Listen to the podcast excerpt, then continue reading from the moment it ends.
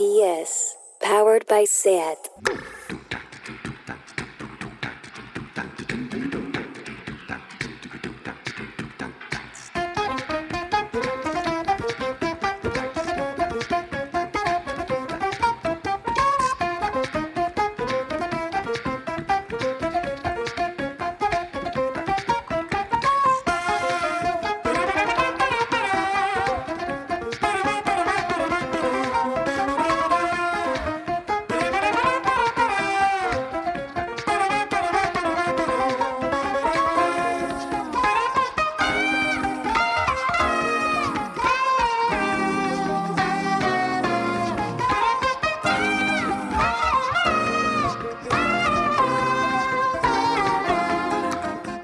Bienvenidas a Tardeo.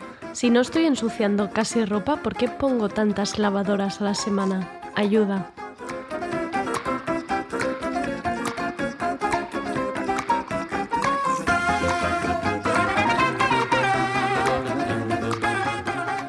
Y seguimos otra semana más en el tardeo más casero y cercano con este especial Yo me quedo en casa.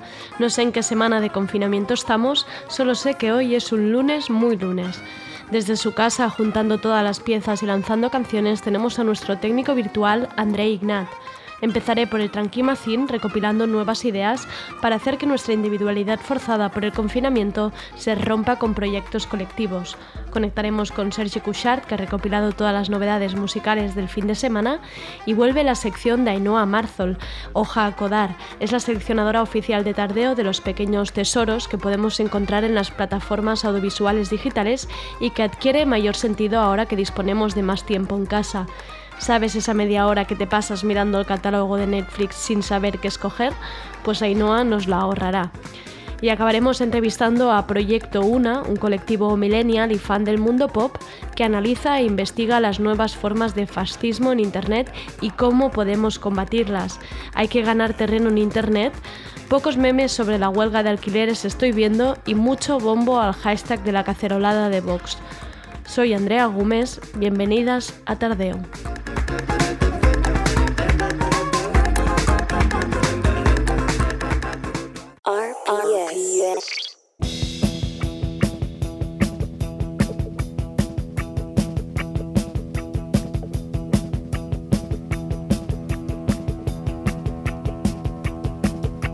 Tranquimacín. Y vamos con la sección Tranquimacín, donde hoy recogemos algunas propuestas que intentan reducir las consecuencias negativas a nivel social y económico en esta situación extrema actual. En primer lugar, Goteo, la plataforma de crowdfunding, ha abierto un canal donde reúne proyectos con comisión al 0%. Cualquiera puede abrir una iniciativa siempre que sea del tipo sanitario, de investigación científica, de ayuda al abastecimiento de productos básicos, de apoyo a los trabajadores o los sectores económicos más vulnerables o que tenga que ver con cuidados y apoyo vecinal. Podéis encontrar los proyectos ya abiertos si buscáis en el buscador de internet Corona Cero y Goteo, o si preferís podéis crear uno propio siendo cero el coste del servicio de goteo y del trabajo del equipo técnico. Ahora pasamos a una demanda por si alguien tiene por casa. ¿Recordáis esas mascarillas acuáticas del Decathlon que empezaron a invadir las playas hace unos años que hacía que los niños pareciera que estaban a punto de aterrizar en Marte? Pues si tenéis alguna de estas gafas de buceo por casa, el Hospital del Mar está gestionando recogidas para el personal médico. Si disponéis de una, enviad un correo a máscaras.hospitaldelmar.gmail.com y preguntadles a vuestros conocidos. Y para acabar, si ya hablamos de los teléfonos de atención emocional que ha puesto a disposición el Col·legi de Psicòlegs de Cataluña, ahora toca hablar de un segundo proyecto. Junto con el Colegio de Psicólogos de Madrid, han puesto a disposición de familias un libro online, bueno, más bien un cuento, para explicarles a las niñas y niños los motivos del confinamiento. Está en castellano y catalán. Para encontrarlo lo más fácil es que pongáis en el buscador La rosa contra el virus, una buena manera para explicar a los niños qué está sucediendo y cómo pueden afrontarlo. Hasta aquí las propuestas de hoy. No dudéis en hacernos llegar todos aquellos recursos y proyectos que consideréis que merecen tener voz y salida.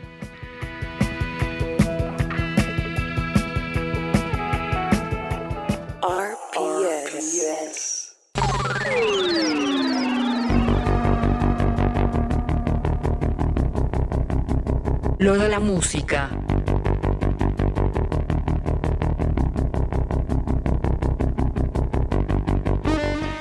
Vamos ahora con lo de la música y los quehaceres de Sergi. Veremos qué dominios culinarios ha alcanzado este fin de semana y qué música nueva ha ido saliendo. Os dejo con él. Hola Andrea y hola amigas que nos escucháis desde vuestros hogares. ¿Qué tal estáis? Ya tengo dominada la tortilla de patatas. Después de varios intentos, el viernes me quedó perfecta. Eso sí, siempre con cebollista aquí.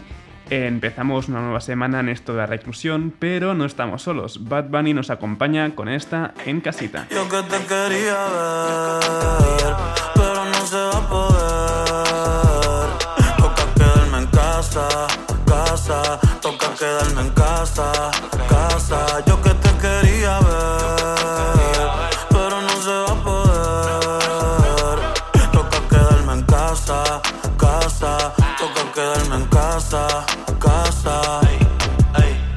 El sol ya se escondió. Y el día nunca empezó. Son las nueve, ya Wanda me testió. Pa' casa me metió. Ahora despierto hasta las seis, todo el día jugando play. Se acabó la leche, diablo, después que yo eché el conflay. No quiero morir, tampoco romper la ley, pero estar metido aquí hasta mayo 16. Está cabrón, está cabrón. Ey, está cabrón, está cabrón, está cabrón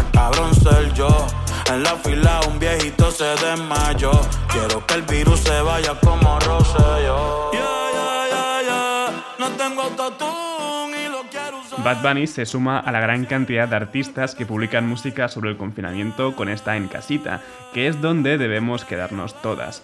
Lo hace acompañado por su pareja Gabriela, quien aporta vocales para esta nueva canción publicada por sorpresa. Y de Puerto Rico nos vamos a Panamá porque Sek también tiene un nuevo tema, esto es Relación. Ella siempre estaba cuando tú no estabas. Fue tanto dolor que ya no la mataba. Poco a poco ya no te necesitaba. Ella sonreía mientras lo enrolaba. Y tú, diciendo que fue falta de actitud. Pero en esta relación hizo más que tú. Yeah. Y en un estado te manda a decir que ahora todo cambió.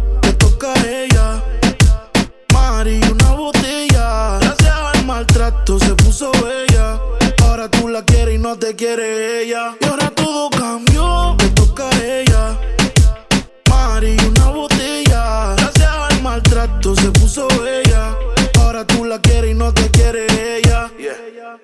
Cambio, cambio, y tú estás pagando. Se fue el balón y quiere seguir jugando. Mientras lloraba, tú estabas tomando. Ahora estás llamando y ella se está cambiando. Que va para la calle sin dar detalles. Con ese traje Siempre linda con o sin maquillaje. Siempre en línea automático el mensaje que. Sek es uno de los nombres que aparecen en Yo hago lo que me da la gana de Bad Bunny. Colabora con él en el último single que publicó el puertorriqueño justo antes de lanzar la totalidad del disco en Ignorantes. Y ahora vamos con las letras explícitas y el sonido agresivo de Big Clit. Esto es Boy Bye.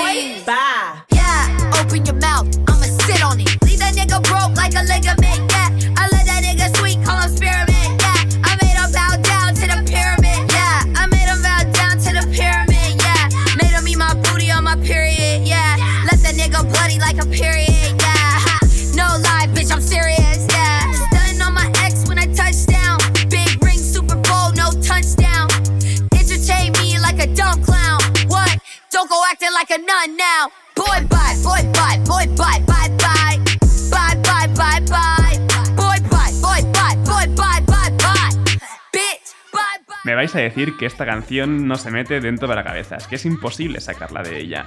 Voy, va, voy, va, voy, va, voy, va. Brutal.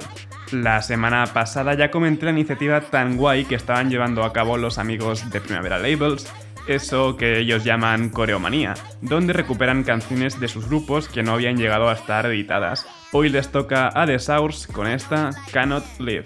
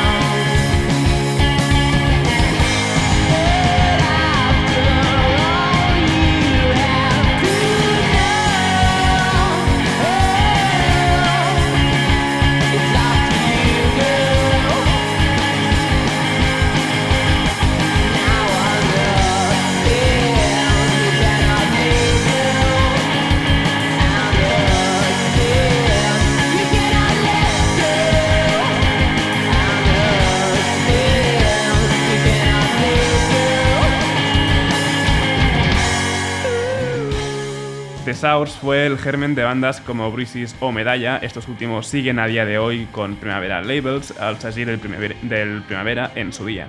Imagino que esta Cannot Live formó parte de las sesiones de grabación de Magic Shape, su disco debut de 2015 o incluso del EP anterior. Y el viernes se publicó algo de lo que muchos teníamos muchas ganas, hablo del nuevo disco de Thundercat, It is what it is. Esto es Miguel's Happy Dance. Even though you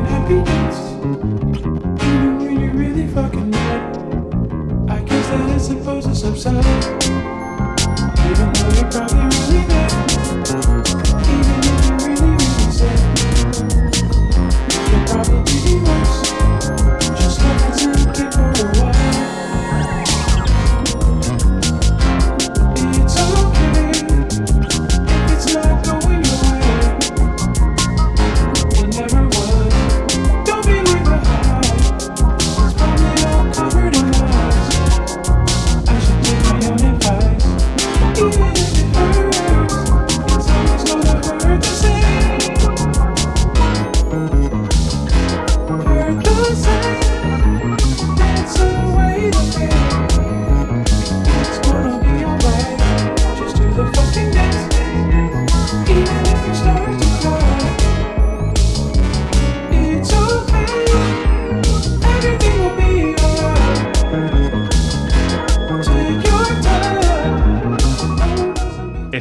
De disco, en serio. Thundercat siempre está a la altura, publique lo que publique. Menudo genio que además sabe rodearse de los mejores colaboradores.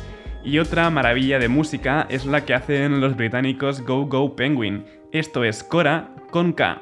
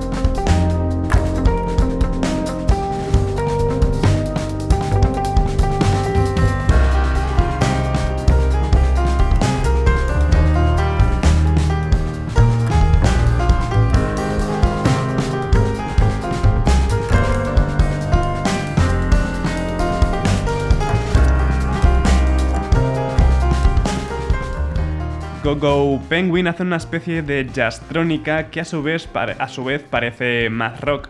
Podría llamarse perfectamente math jazz y no pueden molar más. Esta cora forma parte de su próximo disco, el quinto, y a su vez el homónimo. Y venga, como hoy he puesto poca cosa poco radiofónica, voy a terminar esto de lo de la música con lo que han colgado en su YouTube. Eh, 100 Jacks, no me atrevo ni a llamarlo canción, la verdad, pero es curioso. Andrei, nuestro técnico, si hace falta, esto se puede cortar antes de tiempo sin problemas, ¿eh? Esto es Ratfucker de 100 Jacks. No dejéis de bailar. Hasta mañana.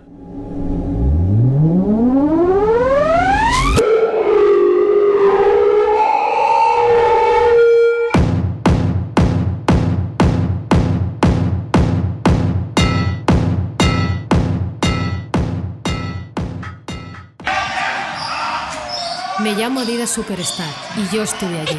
Estuve en las canchas de baloncesto en Estados Unidos en los 70. Me convertí en la zapa favorita en la NBA. ¿Os acordáis de los ganchos de Karim Abdul-Jabbar?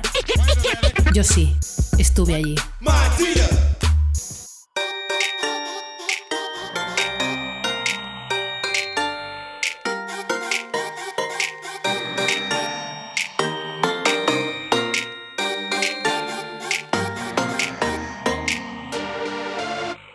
Y vamos con la sección de Ainhoa Marzol bajo nombre titero Hoja Codar, que se ha repasado todas las plataformas digitales para traernos las novedades y las mejores opciones para ver estos días de confinamiento. Veremos qué está viendo ella, qué nos recomienda y además viene con un extra que creo que será muy, muy buen plan para esta Semana Santa. Maratones de películas que podemos encontrar online. Vamos con ella. Hola Ainhoa, ¿qué tal? Bien, aquí atrapados como todos, ¿no? ¿Disfrutando Sí, pero- de, de casa y la tele? Yo, yo un poco sí, claro, o sea, quitando todo lo que pasa afuera y todo lo malo, eh, si estoy aquí presentando series es porque lo mío no es salir mucho, no, claro. Entonces, bien, bien, tranquilamente. Aquí hay, hay que decir, para quien no te siga en Instagram o Twitter, que tu, que tu plan estrella es ver películas o series o hacer maratones y juntarlo con un cóctel, entonces... Claro, Claro, Tú al final ya, llevabas dando ideas al confinamiento desde hace tiempo. Sí, sí, sí, la verdad que sí. O sea, lo nuestro es ver, uh, bueno, es que estamos haciendo maratón de Fast and Furious en casa, entonces eh, maratón de Fast and Furious sin ir un poco borrachi no es como que entre súper bien. Así que vamos poco a poco. Lo vas ayudando con pequeños cócteles de... Claro, claro, exacto. Un cóctel por turno. A mí me parece maravilloso el plan. Em, ¿Qué tenemos por las plataformas? Una cantidad de pues oferta que, madre mía, ¿eh?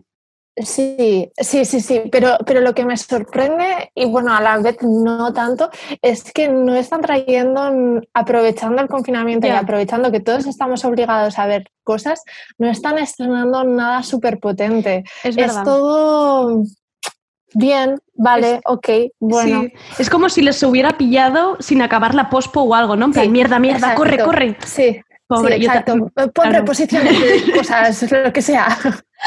El único, el único movimiento así que vi rápido fue HBO comprando la peli esta de Contagio, porque todo el mundo hablaba ¿no? de la peli esta y era como, joder, porque nadie la tiene, ¿no? De plataformas. y fue el único movimiento que vi un poco rápido. El resto.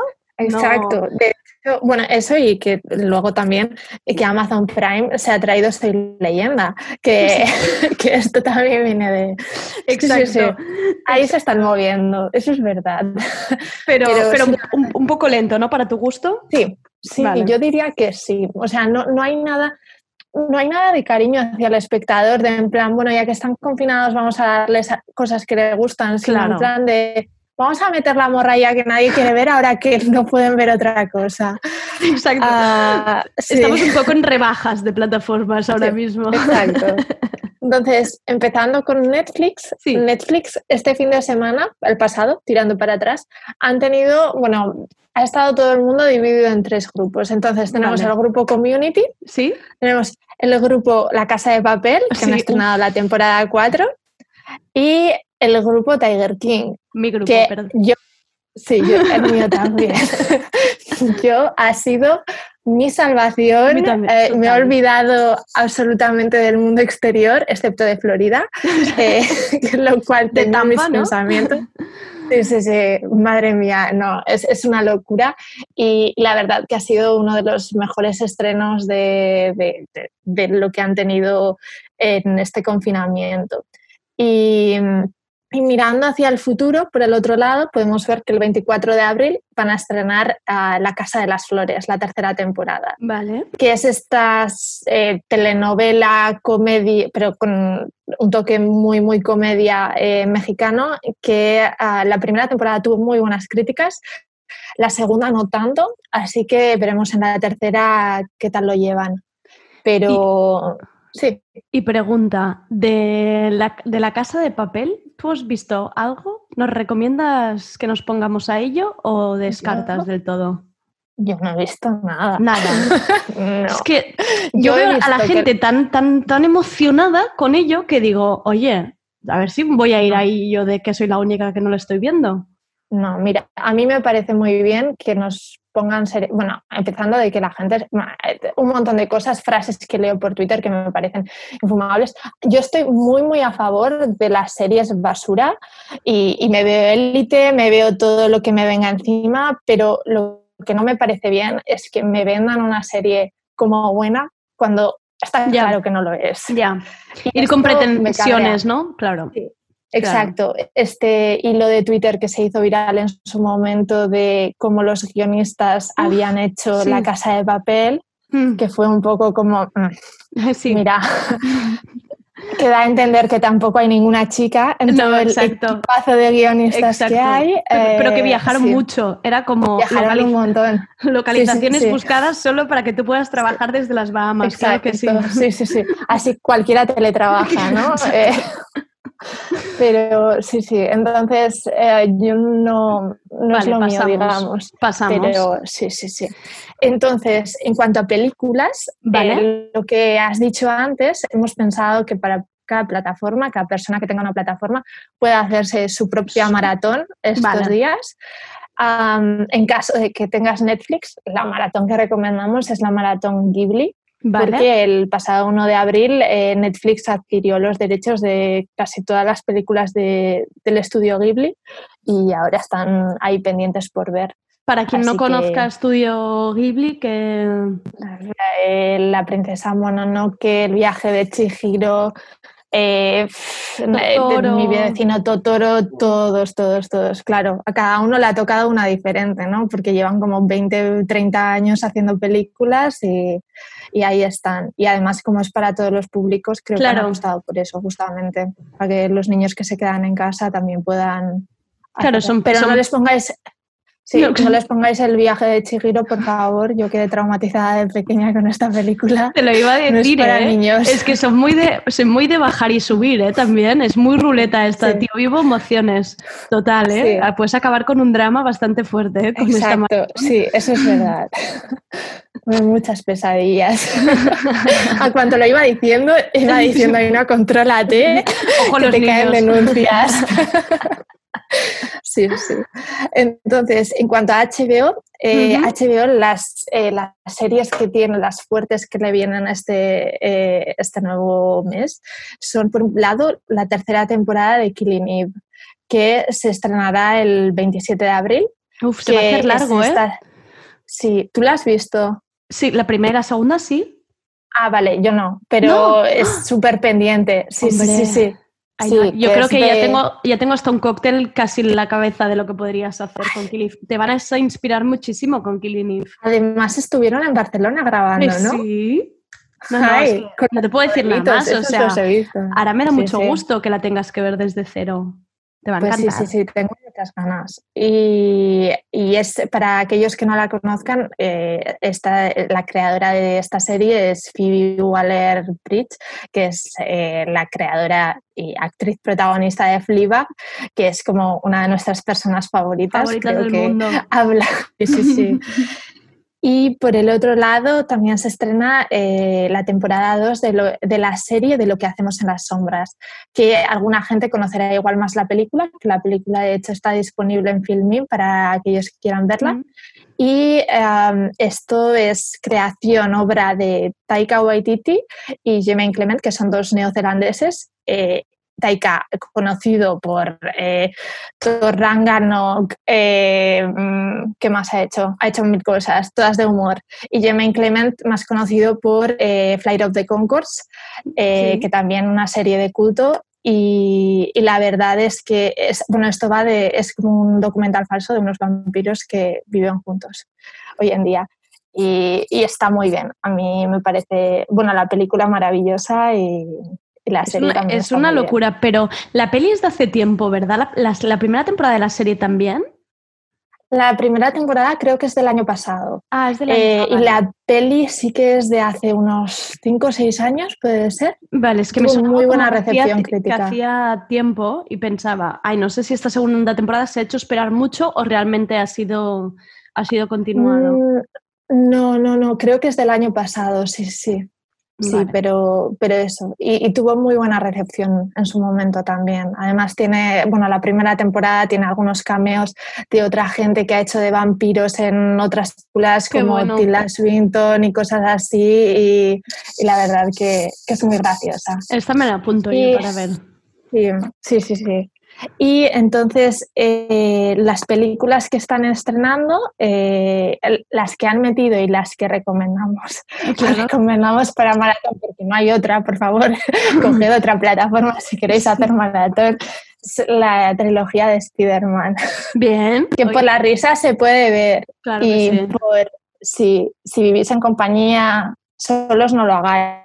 O sea, no. No Y paséis con por este mal trago. mejor. Claro, esto sí que es para ver con cóctel, porque Vale. Toby Maguire, em, convirtiéndose casi en meme todo esto. Más por las risas, ¿no? Por las risas lo recomiendas. exacto, sí, porque algún día hay que verlas. Exacto. Pero sí, y luego también que han metido, de hecho, eh, junto con Netflix y Amazon Prime, creo que estaban con los derechos eh, en rebajas, eh, casi regalados, que son Ready Player One y la peli de ¿cómo se? Clint Eastwood, esta de las 3 y 17 tren a París. Ah, sí. No sé si te suena. Sí, ¿no? Sí. Pues estas han entrado en las tres plataformas. Qué fuerte, esto es raro, ¿no? Sí, sí, sí. sí. que rebajas última, última hora. Sí, sí, la verdad que sí. Bueno, eh, quizás la manera de no perderte ningún público, ¿no? De decir, claro, sí. Y la va a ver todo el mundo. Una cosa como muy de ego del director. De decir, Exacto, pero normalmente lo que suelen hacer mucho de las películas es ir saltando de una plataforma a otra. O sea, tienes un mes en una, pero ahora como estamos todas en cuarentena, vamos a verlo, todos, en todas. Y no sé, eh, sin recomendarla demasiado, pero ahí está. Ahí está. Y en Amazon Prime Video eh, tenemos por un lado que de series no tienen ningún estreno demasiado potente para este mes. Eh, en películas, eh, la que viene a ser bastante interesante es que el 16 de abril eh, estrenan El Faro, The Lighthouse, que es esta película de Robert Eggers con Robert Pattinson y Willem Dafoe, que están así como muy homoerótica, muy Ah, es muy guay, en un faro. Sí, sí. Y, Pasó por sí que y triunfó, ¿no? Además, un montón. Sí, sí, estaba agotadísimo todo. Y, la verdad es que está muy bien. Pasó por los cines, pero bueno, si alguien se la ha perdido y si ahora le apetece, em, la verdad es que, es que está muy bien. Y luego eh, la maratón que recomendamos a partir de Amazon Prime Video, que esta me parece como la maratón más interesante, es eh, la de James Bond, porque han metido un montón de películas de James Bond, desde Goldfinger, Doctor No, eh, GoldenEye, todas. entonces, hay un millón y, puedes claro. vértelas además, esta, además cada, cada peli tiene su cosa, es como una buena maratón, ¿no? De... Claro, claro, sí, sí, sí, sí. Y está muy guay, yo creo, porque las ves con la sensación de que antes de que te las acabes vas a salir. Ya. Así que son tantas que, tienes ese rayito de esperanza. Ya. Entonces, creo que está muy bien como para plantearse. Y además que hay que verlas y que todo el mundo se ha planteado una vez en la vida, oye, tengo que verme todas las de James Bond. Claro, es una buena, es un buen momento. O, el clásico que decías de un día me gustaría verme todas las de Star Wars en el orden real, cronológico de la historia. Pues es que son los momentos para hacerlo, ¿no? Claro, sí, sí, sí, porque si no, no lo vas a hacer. No lo vas a hacer nunca. No, no, no, no. Y eh, por el otro lado tenemos Filming, que Filmin eh, tiene sus estrenos habituales, ahora además está trayendo muchas películas que en su momento fueron en su momento el, eh, el, cine de festivales del verano pasado, que en San Sebastián y así tuvieron bastante repercusión.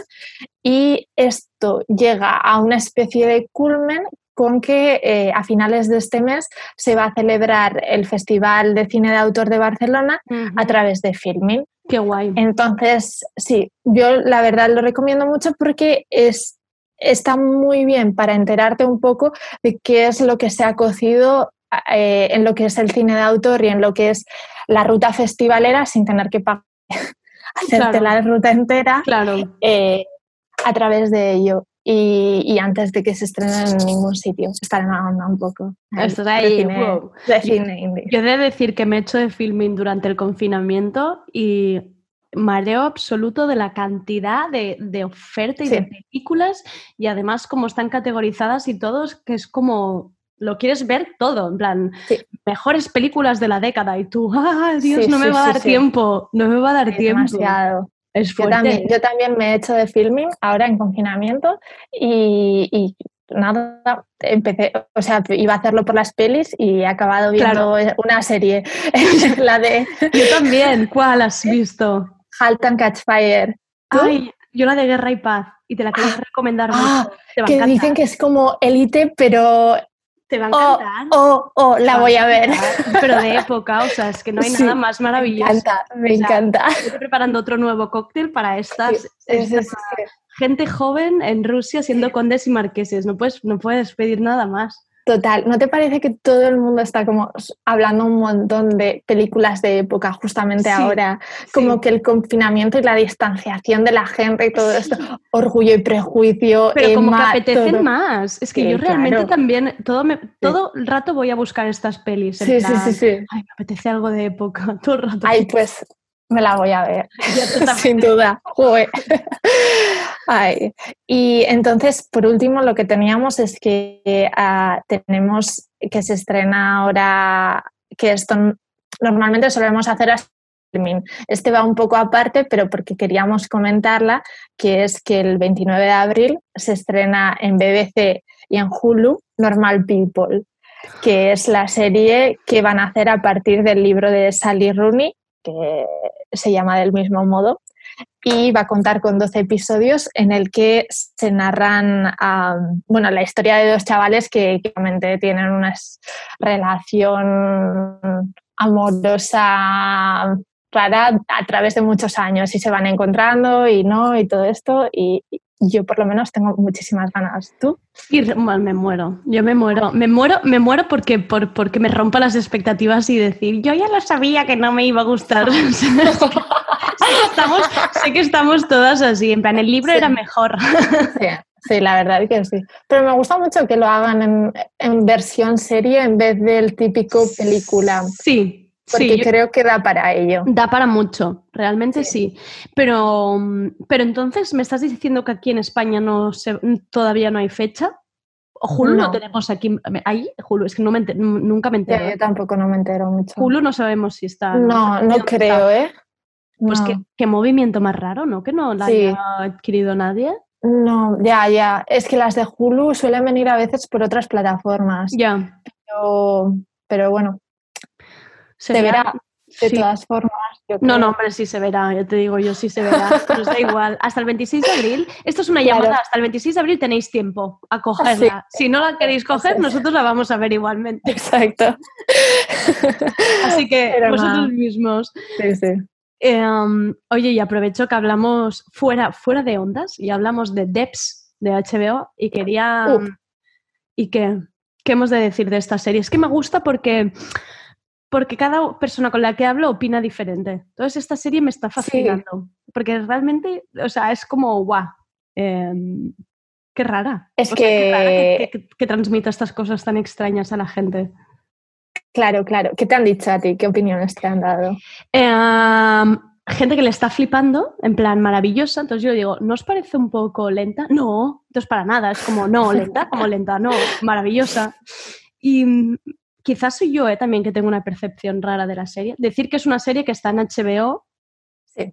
cuéntala tú un poco porque es que yo no sé ni cómo se cuentas. Yo siempre digo que es de robots y no es robots, porque me lo invento, no es de Mm, robots. No, sí, claro. O sea, es, es como explica mejor diciendo que es de Alex Garland, Sí, que es el director de eh, Ex Machina y el director de Annihilation, que es un tío que parece un poco obsesionado con todo esto de la ciencia, hasta qué punto puede llegar Mm. y, y haciendo una especie de, de futuros o presentes un poco turbios y tecno tecnomezclados, no sé cuál Sí, sería la palabra, sí, sí. eh, pero, y, y- pero muy bien informados de, Ya, de cómo Que no se inventa nada raro, cosas. claro.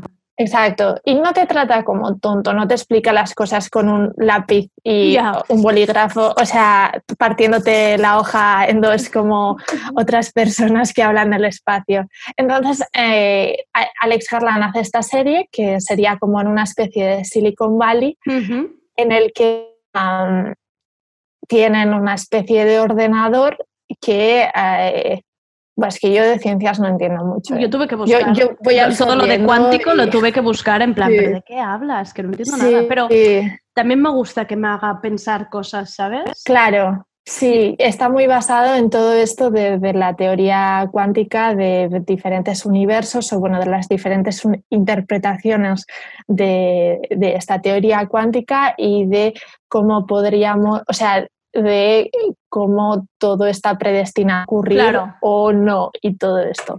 Y toda esta idea de si podemos predecir o no, ¿no? Que es lo como lo más... Exacto. a ver si se puede o no. Exacto. Y en este contexto, pues claro, es como, para mí es eso, es como ver un juego de ajedrez en el que no me estoy enterando muy bien de quién va más adelantado muy bien y quién está pensando más juego. Entonces es entretenido, porque no, no, sé por dónde va a salir muy bien. Sí. Eh, pero confío en él, me gustó mucho, mucho Ex Machina y, y, Annihilation para ser una serie de Netflix y entendiendo las limitaciones que eso te da, porque Netflix es mucho de tienes que dárselo muy mascado a la gente. Eh, creo que tiene, por ejemplo, una escena maravillosa de, de, un baile con una especie de. No sé si la has visto. Sí, sí, sí, sí, sí. Como con una especie de ser raro, ah, así. Sí, sí, sí, sí que me parece que se sale muchísimo de, lo que debería de estar permitido por Netflix. Sí que es verdad que se sale mucho del contenido típico de Netflix, era como una pequeña cosa, cosa rara, ¿no? En el catálogo. Sí. Sí, sí, sí, sí, pero solo en algunos momentos, en otros era como una peli totalmente normal y, y me fastidiaba en eso, pero creo que HBO le va a dar más libertad y confío en él para esto. Así yo, que yo como me dijiste que hay que confiar, pues yo estoy allí. y te digo que cada capítulo me está gustando más. ¿eh? O sea Bien, bien, bien. Yo aún no he visto el último, pero ahí pues eh, el último está, a mí me gustó mucho. Bueno, Ainhoa, pues muchísimas gracias por entrar en Tardeo. Eh, queda pendiente que veas Guerra y Paz y me comentes qué te ha parecido. ¿Vale? Y yo, y yo me he apuntado todas estas de lo que hacemos en las sombras, todo lo que has dicho. Y intentaré hacer alguna maratón de estas con cóctel. Me haré una Ainhoa. Perfecto. Hacerme una Ainhoa. Te pasaré las recetas que quieras. Por favor. Tengo cuatro libros. Sí, sí. Hay que hacer una nueva sección de cócteles con hoja codal. Cuando quieras. Pues muchísimas gracias por todo. A ti. Adiós. Adiós.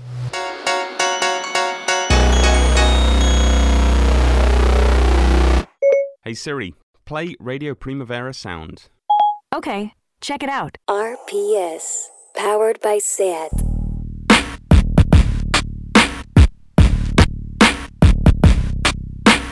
I come fluttering in for Neverland. Time can never stop me. No, no, no, no.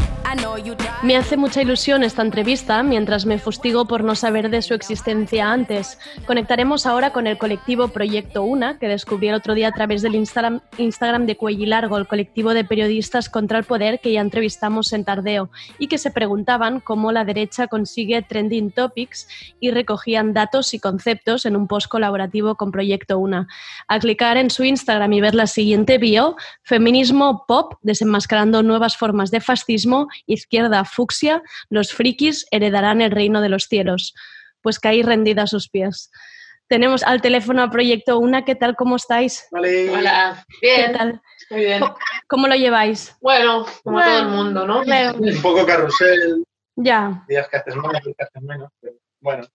Tío, vivo de emociones, es esto. Sí, sí, un poco todavía con la irrealidad. Ya. Em, he explicado un poco vuestra bio en redes de Proyecto Una en Instagram y he encontrado en Internet que os definen como colectivo millennial que investiga acerca de las guerras culturales de poder en los medios, Internet y la realidad analógica. ¿Pero qué es en realidad Proyecto Uno? ¿Cómo os definiríais vosotros mismos? Bueno, en fin, esta definición es nuestra, ¿no? Sí, genial. pero, pero sí, bueno, nos dedicamos a investigar y a escribir sobre eh, varios fenómenos que nosotras relacionamos con una misma teoría, ¿no? Lo que hacemos es como encontrar la relación que hay entre las nuevas formas de fascismo que, surgen o, se muestran, se expresan sobre todo en Internet, despertar del, feminismo mainstream, por decirlo de alguna manera, como esta masificación del movimiento feminista y todo lo que hay entre medio a, a través de la cultura pop, ¿no? O sea, como qué referentes está usando la gente, cómo la industria se está aprovechando no de ello, cómo mm, se relacionan o cómo eh, llevan varias mm, franquicias de, ¿no? de sagas de cultura pop y la industria musical, eh, etcétera, etcétera, etcétera, estas distintas narrativas. ¿no? Y, lo que hacemos es relacionar como este triángulo para, para analizar el, mundo en el que vivimos, al final intentar comprender cosas que nos pasan y que pasan. También un poco acercar ¿no? todo este análisis que estaba un poco antes, un poco los movimientos sociales, que es realmente de donde venimos, ¿no? Y cómo, cómo, incorporar este análisis más pop y que, ¿no? que a veces que parece que cuando algo llega al mainstream, pues ya desde los movimientos de base como que ya es como, vaya, ya no nos gusta, ¿no? Se están aprovechando de nosotras, nos están haciendo como, eh, ¿no? Toman nuestros símbolos, eh, los mercantilizan, intentamos como re, re reapropiarnos, ¿no? Claro, volverlo, volverlo a traer eh, al discurso original, ¿no? Decir, bueno, pues ya que lo coge el mainstream, aproveche, aprovechémonos, ¿no? De este impulso mediático que hay. Oye, ¿y hay algún, hay algún punto, algo que os hace pensar en algún momento, oye, ¿realmente qué está pasando? ¿Qué es lo que hace que salte Proyecto Una? ¿O, o fue algo así como orgánico? Fue un tiroteo que hubo en Estados Unidos ¿Vale? de uno de estos más más shooters, ¿cómo se llaman? Sí. sí. Son, un asesino, tiroteador un asesino de masas. neonazi vale. machista.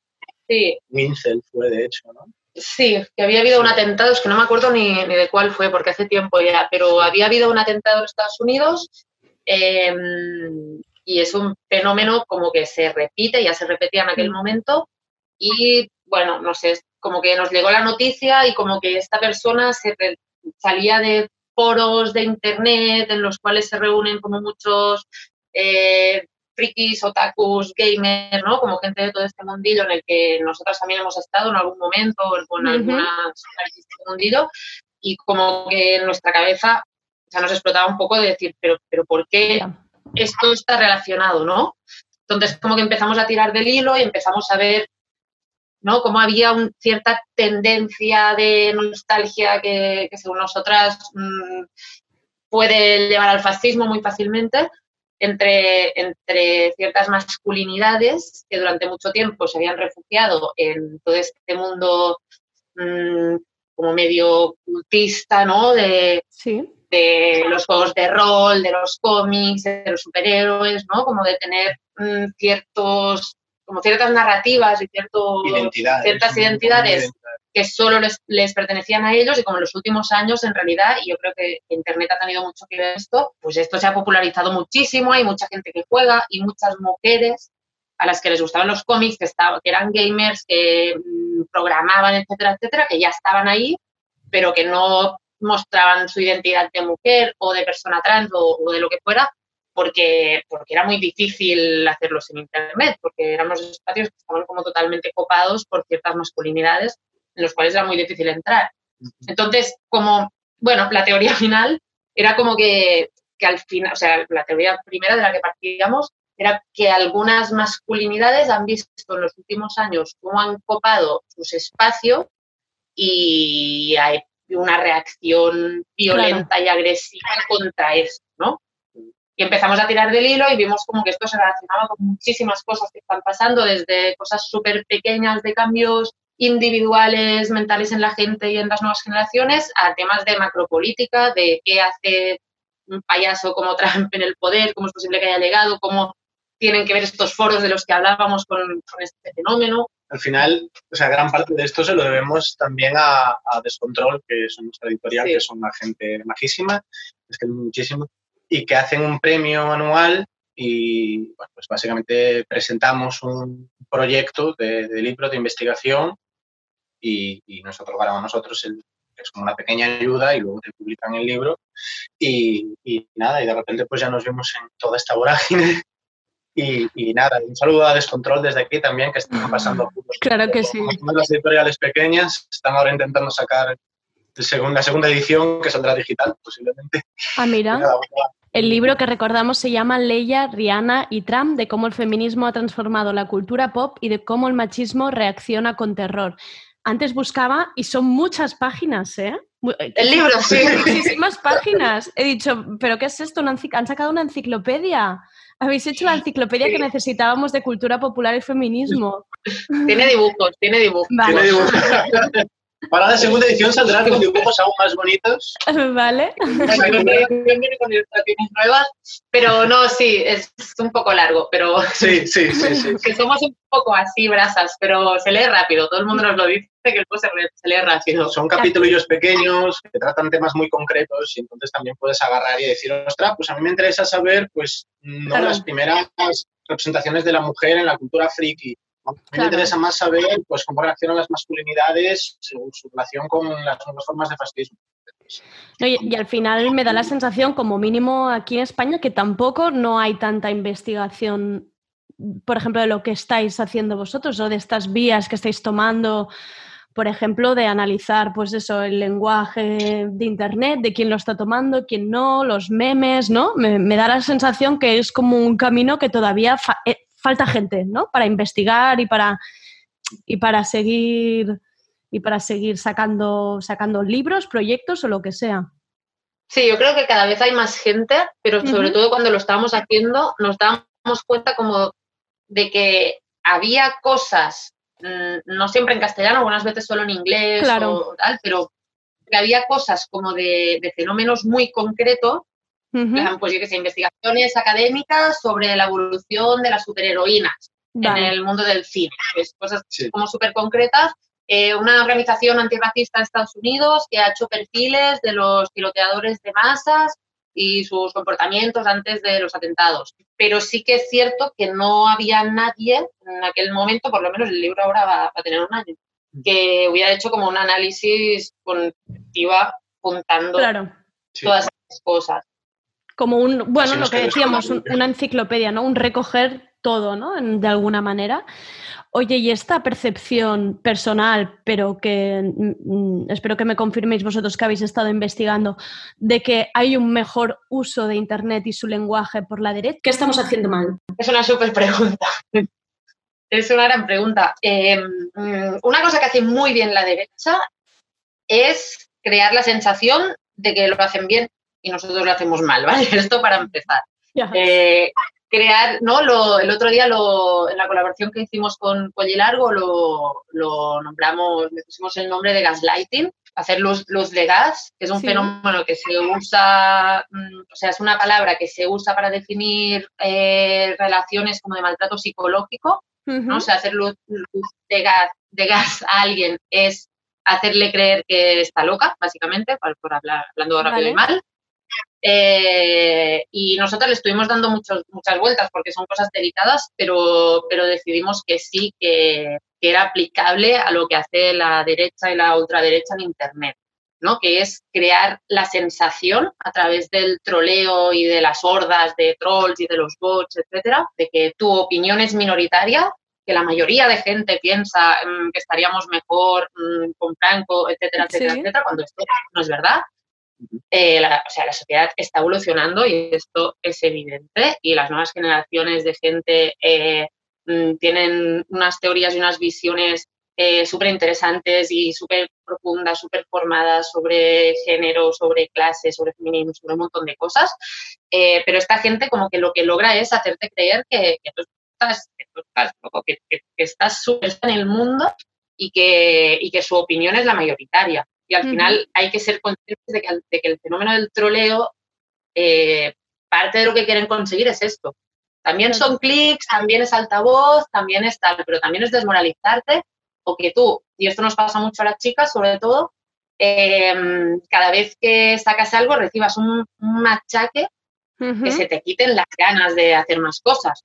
Claro. Y al final, más que dar una opinión sobre lo que estás haciendo concretamente o que la gente cuando llegue vea que te insultan no sé qué, es, es, es mm, que, creas que no vale la pena porque todo el mundo te odia, básicamente.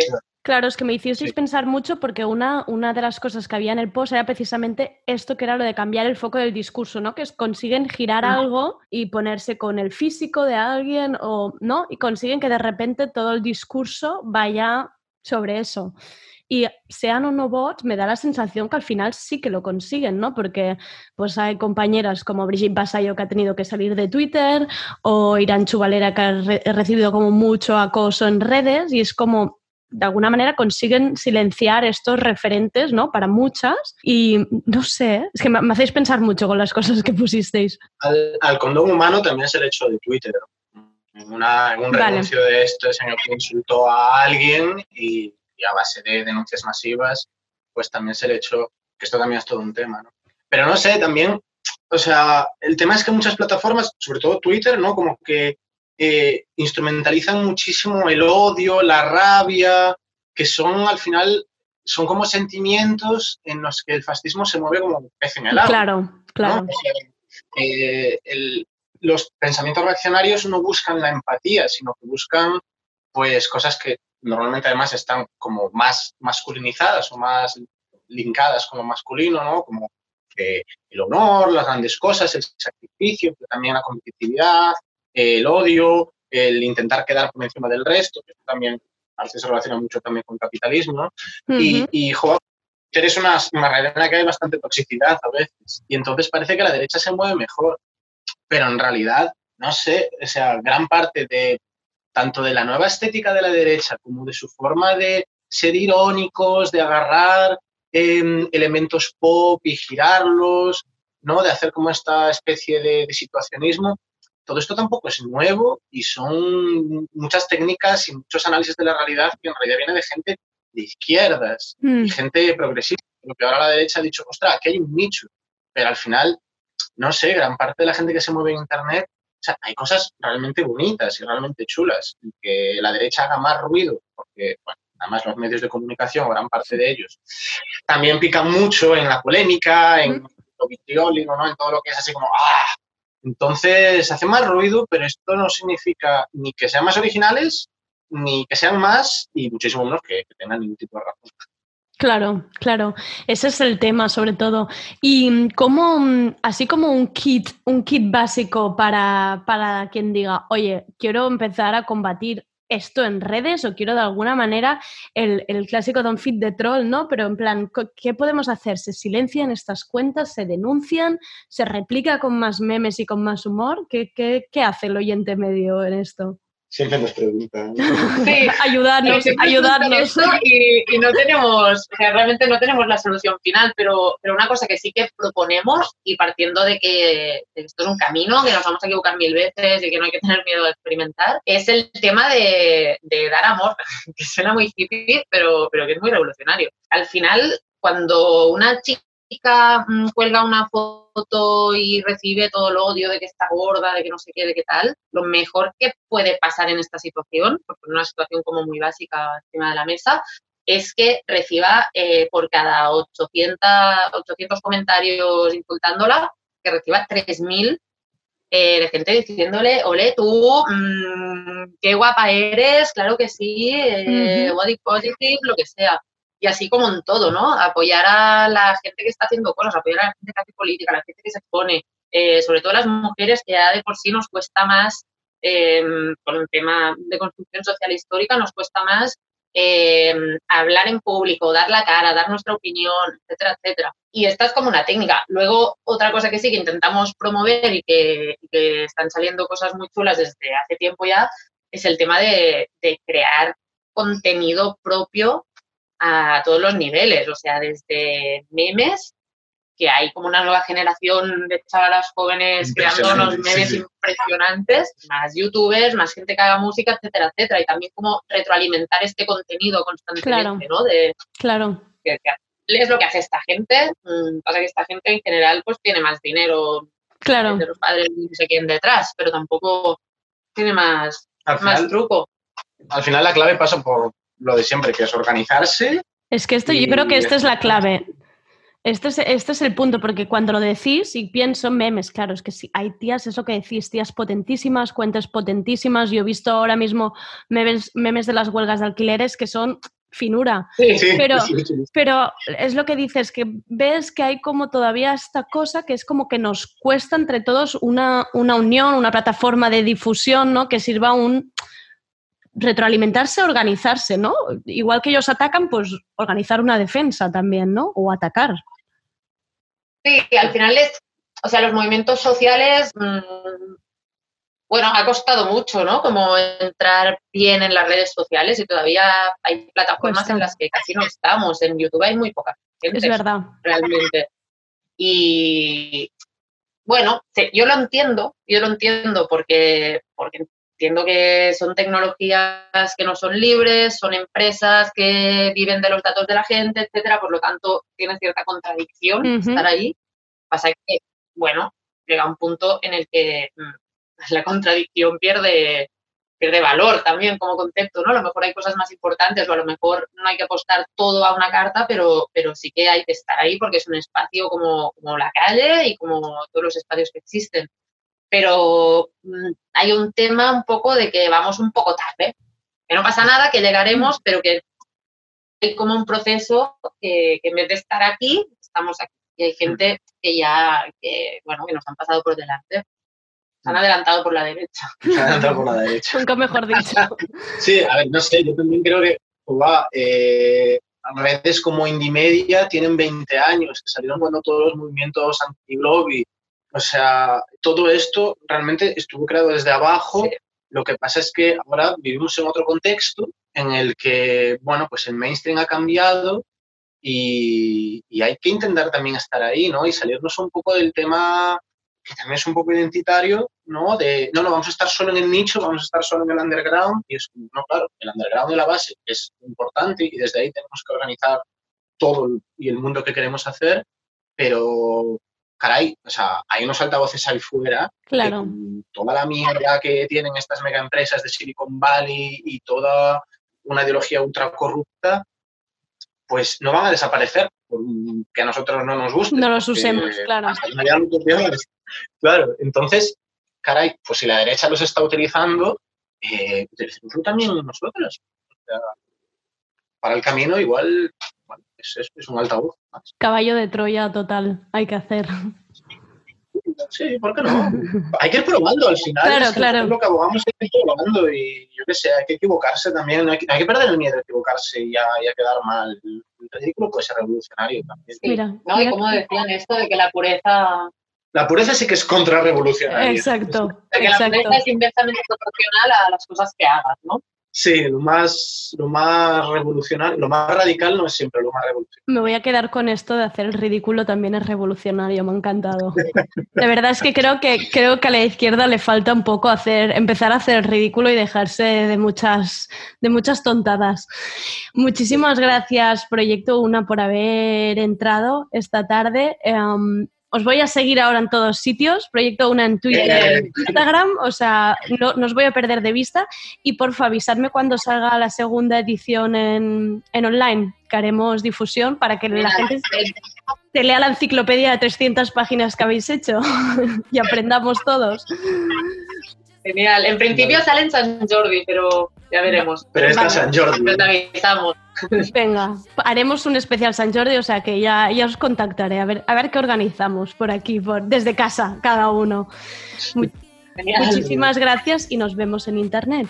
¿Vale? Sí, a ti. Nos vemos. Adiós. Gracias. Adiós. Y esto ha sido el tardeo de hoy. Espero que esta hora os resulte una buena compañía estos días. Os deseo que estéis todas bien. Soy Andrea Gómez y mañana volvemos con más. know